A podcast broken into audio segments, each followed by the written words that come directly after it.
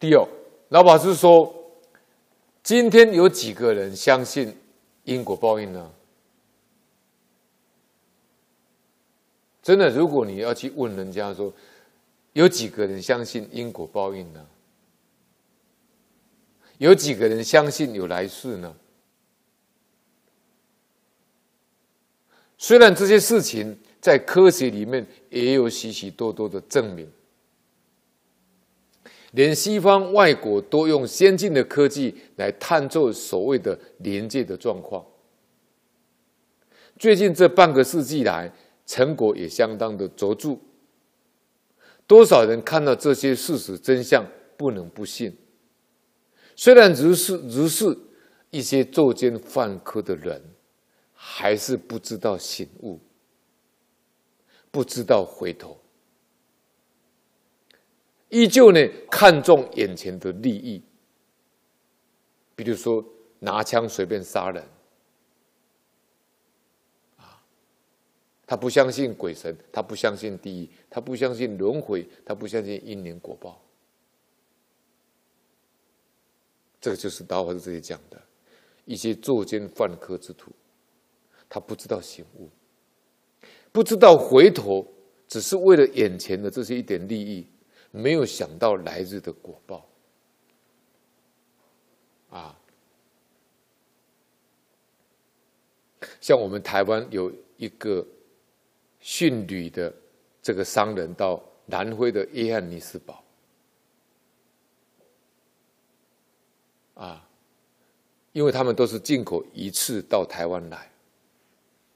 鱼翅，那么跟另外一个商人姓高的呢发生冲突，这个姓李的呢就召集了一些凶手呢，开枪呢把这个姓高的台湾商人呢活活开枪杀射杀，然后呢再把他泼洒汽油把他烧死，烧烧死了变成一团，就是一堆骨灰而已啊，他以为这样就没事了。就这里讲的，他没有想到来来日的果报啊，他只重眼前的利益啊，就是为了一次的冲突啊，啊一次，一次就是啊，在在一般吃荤的人，他们就认为是比较高档的这种食物了。就这个这个训理的杀了人以后，在南非呢，他有接受法律的制裁，但是判刑很短。后来就送回到台湾来，台湾的法律再给他追诉，又判了两年。判两年以后，他没有服完，他就跑掉了。他跑到呢，又跑到南非去，改名换姓。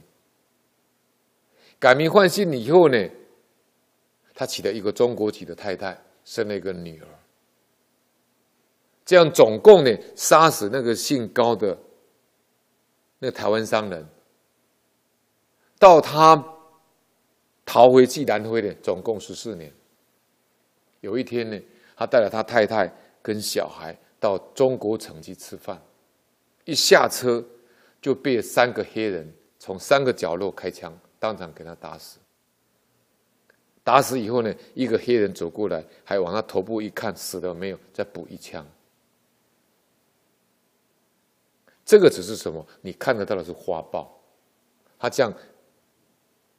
太上感应篇里面是肆意刀兵而相杀也，就是你用刀杀人家，你也是被刀砍死；你用枪杀人家，你也是被人用枪射杀死亡。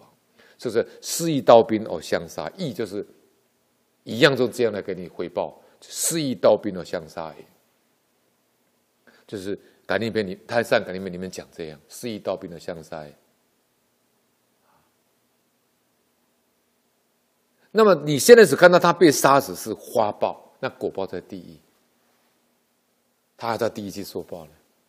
受完报以后呢，他将来离开以后，他因为造杀业嘛，若欲杀生走走数殃短命报，他到人间再来投胎，他地狱都受完了以后，再到人间的投胎，他还要多病短命，那叫余报。